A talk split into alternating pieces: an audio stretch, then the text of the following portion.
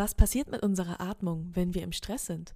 Was ist der Unterschied zwischen Hyperventilation und Hyperinflation? Und vor allem, was können wir tun, um wieder zu einem gesunden Atemmuster zu gelangen? Alle Antworten dazu gibt es in der heutigen Podcast-Episode von Strive and Be.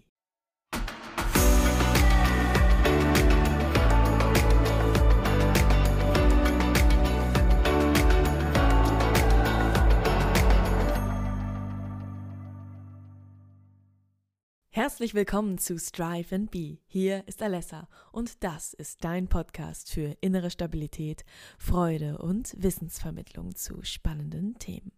Dieser Podcast soll dich stärken und durch ein besseres Verständnis für andere Menschen und dich selbst deine innere Stabilität fördern.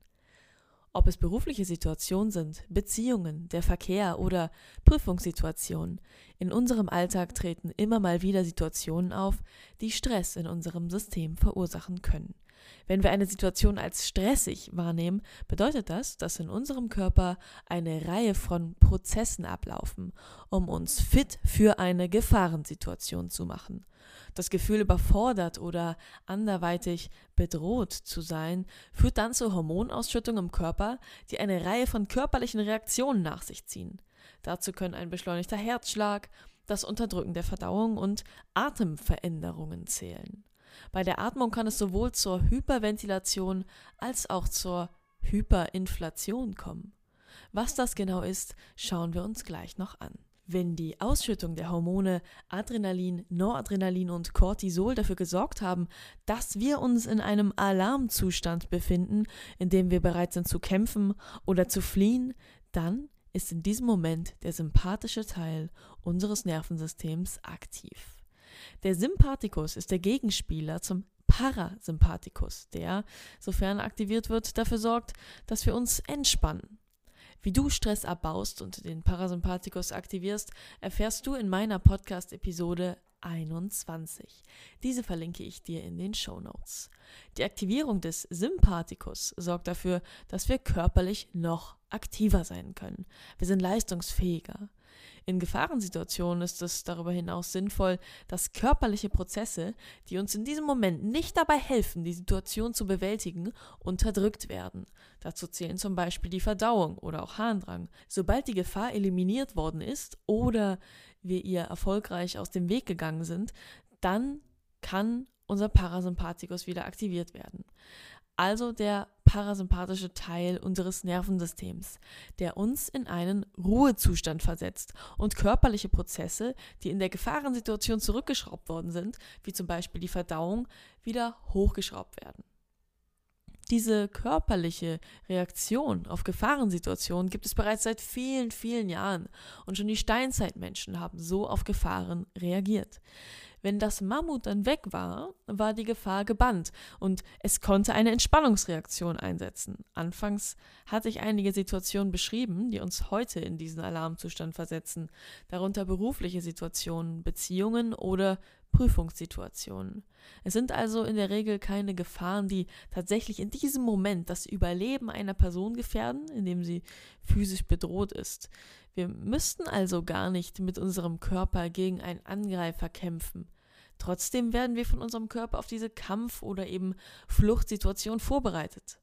Das resultiert dann in einem angespannten Menschen vor dem Bildschirm, der seine Anspannung nicht abbaut. Da ist es kein Wunder, dass stressbasierte Erkrankungen zunehmen, wie viele internationale Studien bestätigen. Darunter zum Beispiel auch die aktuelle Lancet-Studie, die Depression und Angststörung seit der Covid-19-Pandemie aufzeigen. Viele Menschen sind heute konstantem Stress ausgesetzt und befinden sich daher in einem Daueranspannungszustand. Auf den erhöhten Grundanspannungszustand kommen dann jeweils immer noch kurzfristige Belastungsphasen hinzu, wie zum Beispiel Prüfungsphasen oder andere Perioden, in denen Menschen häufig noch etwas angespannter sind als im Normalzustand. Dadurch, dass wir viel Kopfarbeit leisten und viele Menschen mit dem sogenannten Gedankenkarussell zu tun haben, bei dem zum Beispiel gedanklich immer ähnliche Fragen wiederholt werden, ohne richtig zum Abschluss zu kommen, malen sich viele Menschen durch Antizipation auch stressige Events aus. Damit ist gemeint, dass Sie sich bereits vor der re realen Situation, beispielsweise dem Gespräch mit einem Chef, die Situation wieder und wieder im Kopf durchspielen und dabei auch Stressreaktionen im Organismus erzeugen, ohne dass diese möglicherweise stressige Situation überhaupt real besteht. Der anhaltende Anspannungszustand führt auch zu Änderungen unseres Atemmusters. Sie kann zum Beispiel flacher oder schneller werden, unsere Atmung. Wenn wir über kürzere Zeit flacher und schneller atmen, dann ist das unproblematisch. Wird die verkürzte Atmung allerdings zu einem Dauerzustand, kann das zum Beispiel sogar Nackenbeschwerden hervorrufen. Wenn wir ganz normal und gesund atmen, nutzen wir dafür unser Zwerchfell und einige andere Atemmuskeln. Wir haben auch einen Atemhilfsmuskel. Den nutzen wir allerdings nur dann, wenn wir eine erhöhte Atemfrequenz haben, also schneller atmen. Das wäre dann zum Beispiel beim Sport oder eben in Gefahrensituationen der Fall. Befinden wir uns in einem dauerhaften Anspannungszustand, nutzen wir vermehrt unsere Atem Hilfsmuskulatur anstelle unseres Zwerchfells und unser Körper beginnt, sich an diese Stressatmung zu gewöhnen. Das kann sogar zu Veränderungen der Brustkorbposition führen. Eingangs hatte ich erwähnt, dass Stress unsere Atmung auf zwei verschiedene Arten beeinflussen kann. Der Stress kann sowohl eine Hyperventilation als auch eine Hyperinflation auslösen. Bei der Hyperventilation atmen wir häufiger, als es gewöhnlich der Fall wäre. Normalerweise atmen wir etwa zwölf Mal pro Minute ein. Bei der Hyperventilation kann sich das Einatmen von zwölf Mal pro Minute auf über 20 Mal pro Minute steigern. Dadurch, dass wir so viel atmen, atmen wir CO2 ab und das führt dann dazu, dass das CO2-Level in unserem Körper verändert wird. Und wenn es zu niedrig wird, das CO2-Level, dann ist unser Nervensystem auch schneller reizbar. Dadurch haben wir dann einen erhöhten Grundspannungszustand unserer Muskeln. Das nennt man auch einen erhöhten Muskeltonus. Auch unsere Schmerztoleranz sinkt dabei, sodass wir Reize schneller als ein Schmerz einstufen, als es gewöhnlicherweise der Fall wäre. Statt zu einer Hyperventilation kann es auch zu einer Hyperinflation kommen. Für alle BWLer unter euch, nein, wir haben hier in diesem Fall jetzt kein rapide ansteigendes Preisniveau, sondern stattdessen eine flache Atmung. Wir atmen ein, aber nicht mehr vollständig aus. Dabei kommt das Zwerchfell nicht mehr in seine Ausgangsposition, weil die vollständige Ausatmung fehlt. Das heißt, das Zwerchfell kann nicht mehr optimal seiner Funktion als Atem- und Stabilisationsmuskel nachgehen. Dadurch, dass ein Restvolumen der Luft im Körper bleibt, im Brustkorb, wird außerdem zusätzlicher Platz in Anspruch genommen und dadurch wird die Bewegung des Brustkorbs eingeschränkt. Um dem Zustand des Dauerstress entgegenzuwirken, helfen beispielsweise Atemübungen. Zwar führt Stress zur Veränderung des Atemmusters, allerdings können auch Veränderungen des Atemmusters zur Reduktion von Stress führen. Durch eine tiefe Atmung signalisieren wir dem Körper, dass er sich entspannen kann. Und der Parasympathikus, also der entspannende Teil unseres Nervensystems, wird aktiviert. Atemübungen stellen also einen Wegbegleiter dar, um dauerhafte Nervosität oder auch Schlafprobleme zu reduzieren, da wir so akut entspannen können und durch regelmäßige Wiederholung auch unseren Grundanspannungszustand reduzieren können. Wichtig dabei bleibt aber natürlich, die Ursache des Stress zu identifizieren und nach Möglichkeit auch aufzulösen. Zusammenfassend können wir sagen, dass sowohl Stress als auch die Atmung einen starken Einfluss auf viele unserer körperlichen Prozesse haben.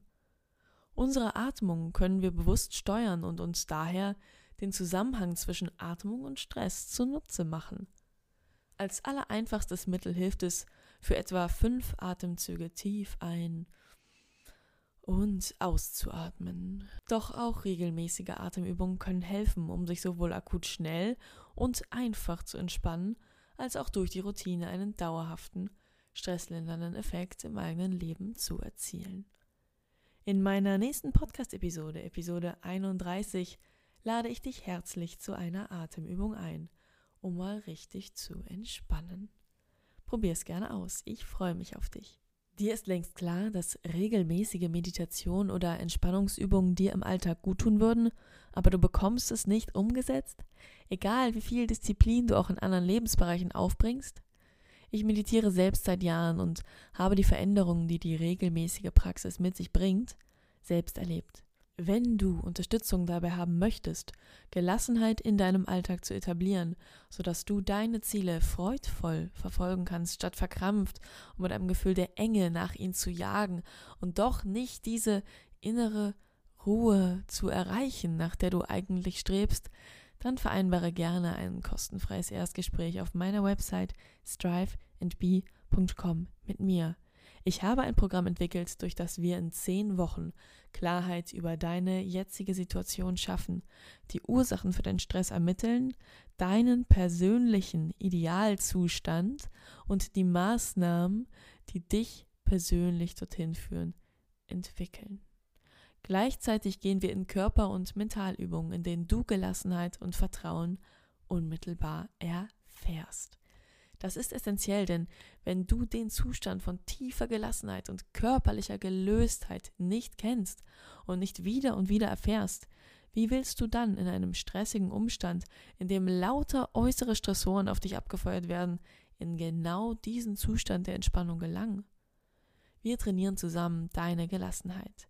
So verstehst du die nötigen Werkzeuge zum Verursachen von innerer Gelassenheit nicht nur rational, sondern dein Körper gewöhnt sich durch die Anwendung bereits an sie.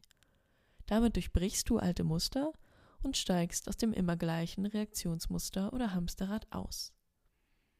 Durch die Mischung von Gespräch zum Aufdecken von Blockaden, die dich an innerer Gelassenheit hindern und dem Kreieren von geistiger Klarheit sowie den praktischen Übungen etablieren wir Gelassenheit in deinem Leben. So ist es nicht nur eine Idee, sondern du lebst es und bist es. Ziele mit einer inneren Ruhe zu verfolgen und auch einfach nur sein zu können, ist dann deine gelebte Realität. Wenn das interessant für dich klingt, vereinbare jetzt dein kostenfreies Erstgespräch mit mir auf meiner Website striveandbe.com. Ich freue mich auf dich. Einen wunderschönen Tag wünsche ich dir und herzliche Grüße, deine Alessa.